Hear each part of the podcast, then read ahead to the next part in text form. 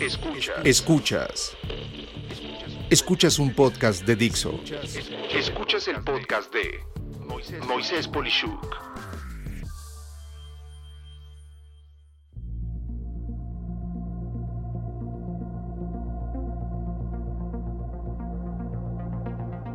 Riesgos en conferencias web y cómo evitarlos. Dada la coyuntura que se está viviendo con la pandemia en pleno marzo de 2020, una enorme cantidad de personas está empleando servicios de conferencia web. Puedo asegurar que gracias a esto, aun cuando la pandemia acabe, muchas personas estarán disfrutando para siempre el considerar hacer uso de estos servicios y con esto en mente quiero comentarte algunos aspectos de peligro al emplear estos servicios y por supuesto cómo evitarlos.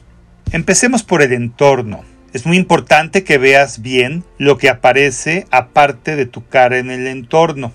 Muchas personas tienen atrás datos de su negocio, confidenciales, ya sea en un pizarrón o fotos comprometedoras o pósters, incluso un enorme mugrero.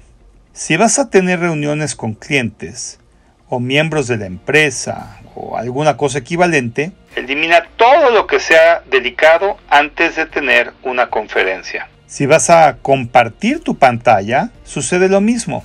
Al atender a varias empresas y unas son competidoras de las otras, debes de guardar confidencialidad de unos con otros.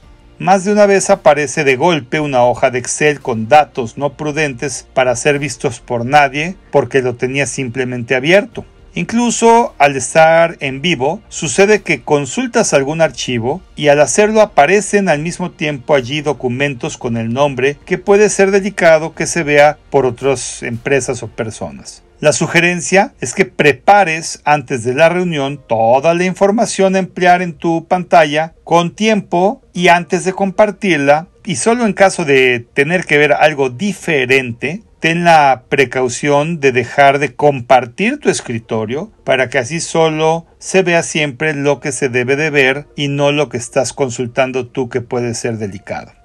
Avisa en donde estés a otras personas que vas a tener una cámara con sonido para que te den privacidad y no se corra un riesgo de que alguien pase por atrás o te grite que ya está la comida o te distraiga con pásame tu basura y mucho peor que aparezca atrás tu pareja como Dios la trajo al mundo o simplemente en forma no apta. De nuevo, Busca que tu entorno restrinja la posibilidad de que pasen por atrás de ti y avisa previamente a todos que te den tu espacio para no dar pie a interrupciones. Por otro lado, hay una falsa percepción de seguridad cuando presentas información de manera remota pensando que quien la ve no puede hacer nada con lo que está presentando, tal como un video, una presentación, datos numéricos, etc.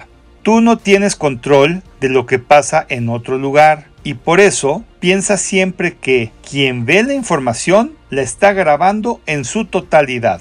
Con esto en cuenta, solo presenta lo que abiertamente compartirías con esas personas de forma remota. Complementando lo que acabo de platicar, tienes que asegurarte siempre que quien se conecta a tu reunión es quien debe de ser. Para esto, debes de tener las direcciones de correo de todas las personas, si es posible que te compartan una fotografía de cada uno antes de la reunión, si tú no las conoces en persona, y a manera de pasar lista en la reunión pedirles a todos que por un breve espacio activen su cámara para poder ser vistos y por así decirlo, pasar lista de asistencia. Los correos servirán para mandar a su vez la convocatoria de reunión con una clave de acceso que solo ellos puedan usar. Yo sí sugiero tener la cámara activa de todas las personas forzando a que se vean en su entorno, pues en varias ocasiones puede haber personas que no están invitadas y por igual están en la misma habitación o espacio. Si es una temática sensible, es fundamental hacer esto y por supuesto tener firmado un acuerdo de no divulgación y confidencialidad previo a tener una junta delicada. Lo anterior es fundamental si vas a aplicar un examen o estás impartiendo algún taller o servicio remoto muy personalizado y delicado. Por último, sugiero contratar un servicio que cifre la información transmitida, los datos de registro de las personas y sus conexiones, pues, aunque menos probable, sí es posible que la información de la sesión pueda ser interceptada por un tercero. Si detectas esto o ves a más personas de las que deben de ser en tu reunión, mi sugerencia es parar la reunión y crear una nueva que solo sea conocida por los involucrados correctos.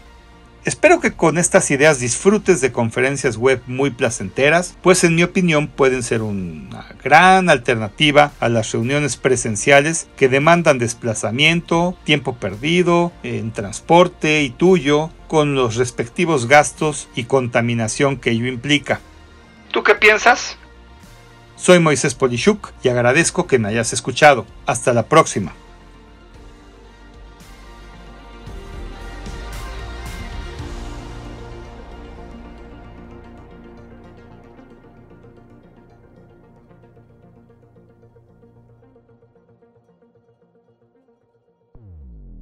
Dixo presentó el podcast de Moisés Polishuk. Voz y contenido: Moisés Polishuk.